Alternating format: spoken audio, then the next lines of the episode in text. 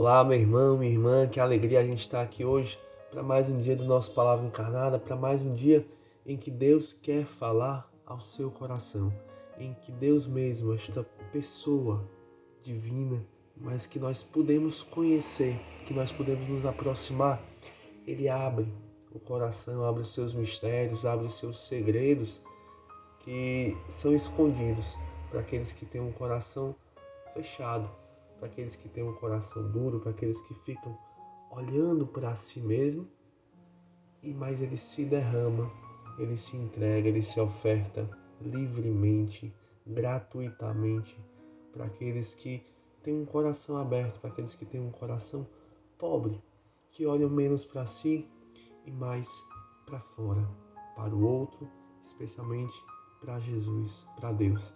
Então vamos pedir ao Espírito Santo que venha nos abençoar hoje, dia 12 de abril, é quarta-feira. Nós nos reunimos mais uma vez em nome do Pai, do Filho e do Espírito Santo. Amém. Vinde Espírito Santo, enchei os corações dos vossos fiéis e acendei neles o fogo do vosso amor. Enviai, Senhor, o vosso Espírito, e tudo será criado, e renovareis a face da terra. Oremos, ó Deus que instruíste os corações dos vossos fiéis, com a luz do Espírito Santo, fazer que apreciemos retamente todas as coisas, segundo o mesmo Espírito, e gozemos sempre de suas consolações, por Cristo, Senhor nosso. Amém. Bem, pessoal, e nessas oitavas da Páscoa, né, que nós estamos vivendo agora, a liturgia nos propõe o Evangelho, que está lá em Lucas, capítulo 24, versículos de 13 a 35. Naquele mesmo dia, o primeiro da semana, dois dos discípulos de Jesus iam para um povoado chamado Emaús, distante 11 quilômetros de Jerusalém. Conversavam sobre todas as coisas que tinham acontecido. Enquanto conversavam e discutiam, o próprio Jesus se aproximou e começou a caminhar com eles. Os discípulos, porém, estavam como que cegos e não o reconheceram. Então Jesus perguntou: O que ides conversando pelo caminho? Eles pararam com o rosto triste, e um deles, chamado Cleofas, lhe disse: Tu és o único peregrino em Jerusalém que não sabe o que aconteceu nestes últimos dias? Ele perguntou: O que foi? Os discípulos responderam: O que aconteceu com Jesus, o Nazareno, que foi um profeta poderoso em obras e palavras, diante de Deus e diante de todo o povo nossos sumos sacerdotes e nossos chefes o entregaram para ser condenado à morte e o crucificaram. Nós esperávamos que ele fosse libertar Israel, mas apesar de tudo isso, já faz três dias que todas essas coisas aconteceram.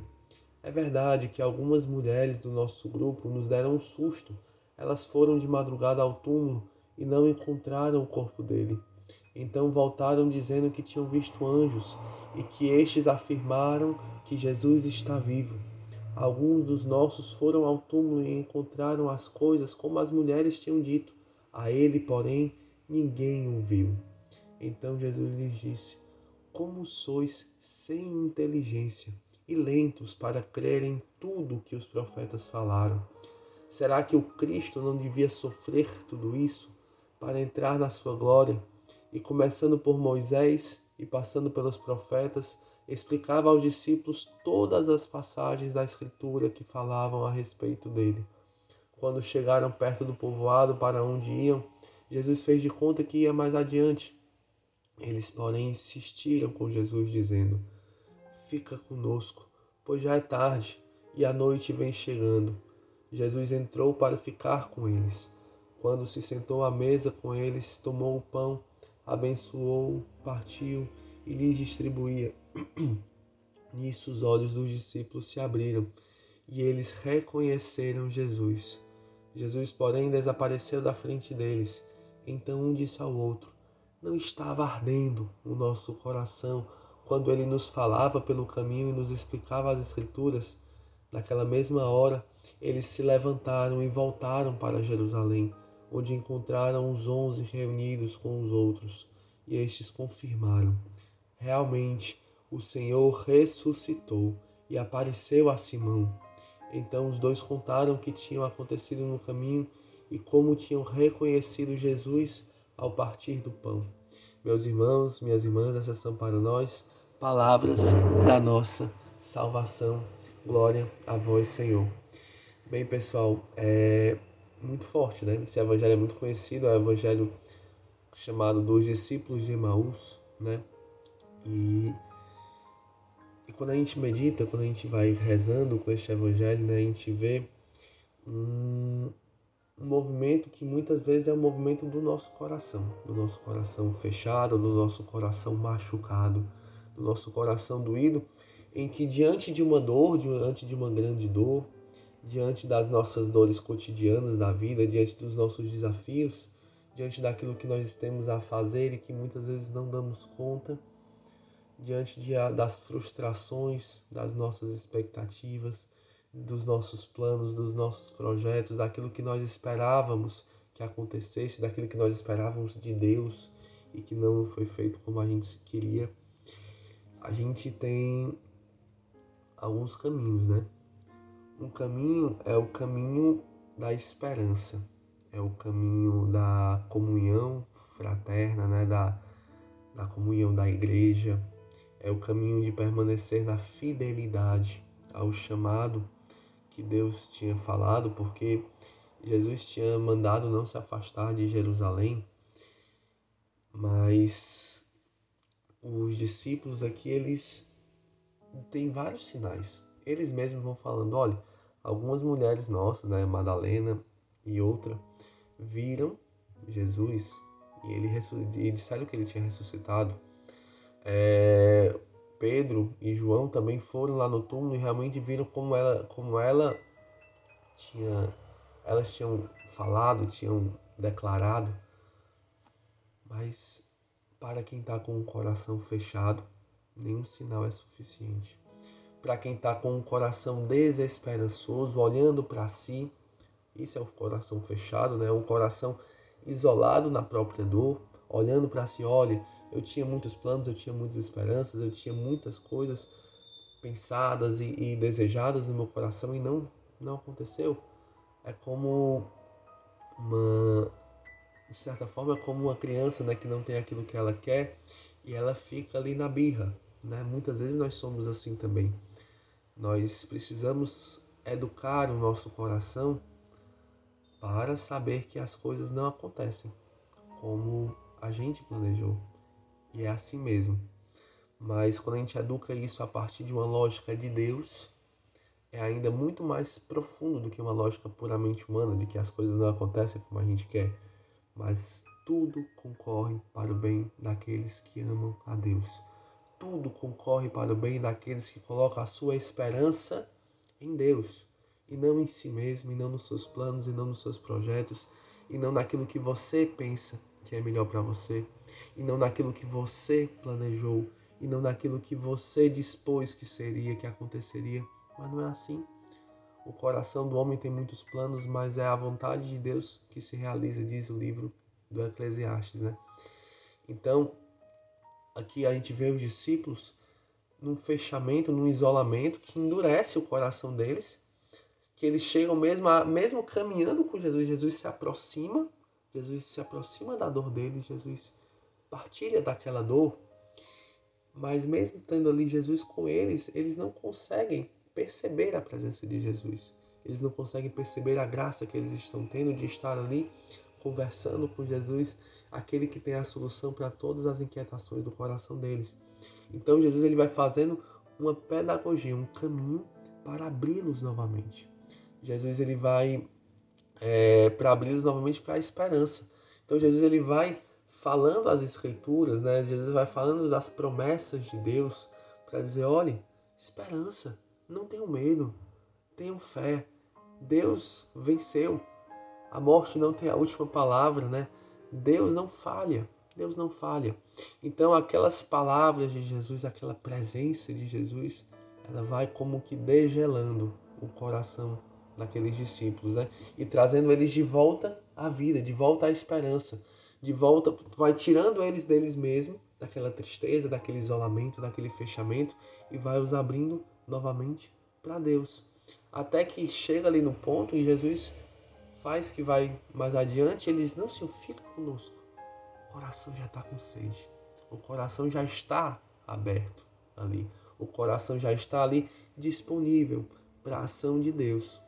Vocês entendem como é, como é belo? O mesmo coração que pouco tempo antes, poucos minutos, talvez, poucas horas antes, estava completamente fechado e Jesus aparece, se coloca no meio deles, fala, fala, fala e eles estão indiferentes à ação de Deus.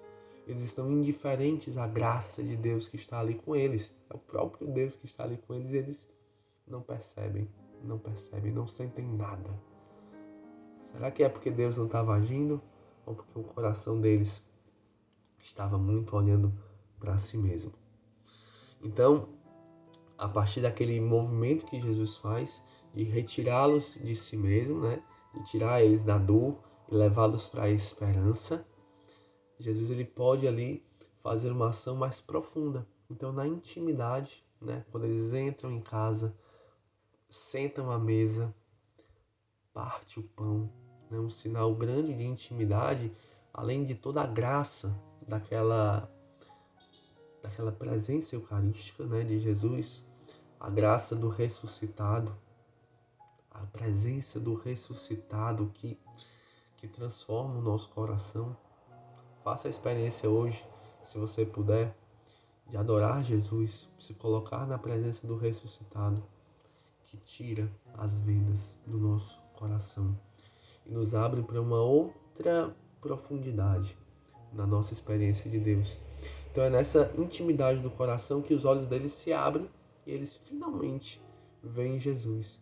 Aqueles finalmente saciam a sede daquele coração que foi resgatado do seu fechamento, da sua, da sua prisão interior, né? da, da sua dor, do, do seu do seu sofrimento, das, sabe, das suas inquietações, das suas murmurações. Jesus resgata eles e depois parte o pão e abre eles. E é muito bonito a gente ver as consequências de um coração que foi resgatado do seu fechamento e que foi encontrado por Jesus e que teve o seu encontro pessoal com Cristo, porque eles imediatamente eles voltam para a comunhão eles sentem esse desejo, essa urgência de voltar para a comunhão dos apóstolos.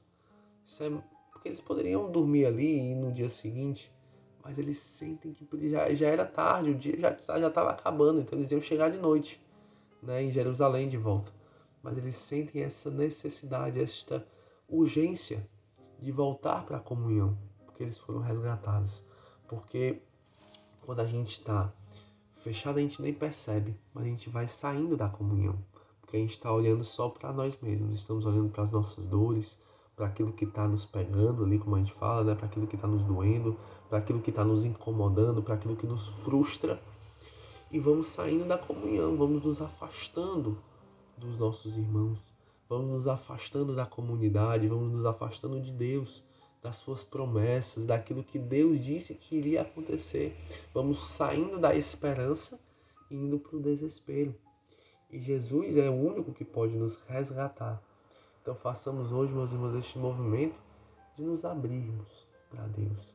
Deus que, que está aqui, talvez ele esteja agora nesse momento visitando você, conversando com você, explicando para você o fundamento que deve sustentar a tua esperança, mesmo nas dificuldades que você está vivendo hoje, mesmo nas provações que você está passando hoje. E ele está dizendo, meu filho, força, eu sou a tua paz, eu sou a tua esperança, eu sou a tua alegria. Por que, que você se desespera? Por que, que você perde a tua paz? Por que, que você perde a tua alegria? Eu continuo aqui, eu ressuscitei, eu estou contigo. Não tenhas medo, não tenhas medo façamos, meus irmãos, esta experiência de nos reencontrarmos com Jesus e de voltarmos para a comunhão dos discípulos, né, da igreja, da comunidade, que confirma a nossa, a nossa, a nossa experiência de Deus. Ele, foi aqui a comunidade, foi Pedro com os apóstolos que confirmaram. É, realmente Jesus ressuscitou. Ele fortalece, a comunidade fortalece o nosso sim, fortalece a nossa esperança, fortalece a nossa fé. Quando nós estamos fracos, nós precisamos dos irmãos para estar conosco e partilhar, que partilham da mesma esperança e que nos, sabe, nos trazem de volta também, nos ajudam a voltar para Deus. Então, façamos hoje esta experiência de voltar, voltar para a vida comunitária, voltar para a nossa fé, voltar para a nossa esperança que é Cristo, porque Jesus venceu a morte. Não tenhamos medo. Amém? Ave Maria, cheia de graça, o Senhor é convosco. Bendita sois vós entre as mulheres, e bendito é o fruto do vosso ventre, Jesus. Santa Maria, Mãe de Deus, rogai por nós, pecadores, agora e na hora de nossa morte. Amém. Em nome do Pai, do Filho e do Espírito Santo. Amém. Valeu, pessoal.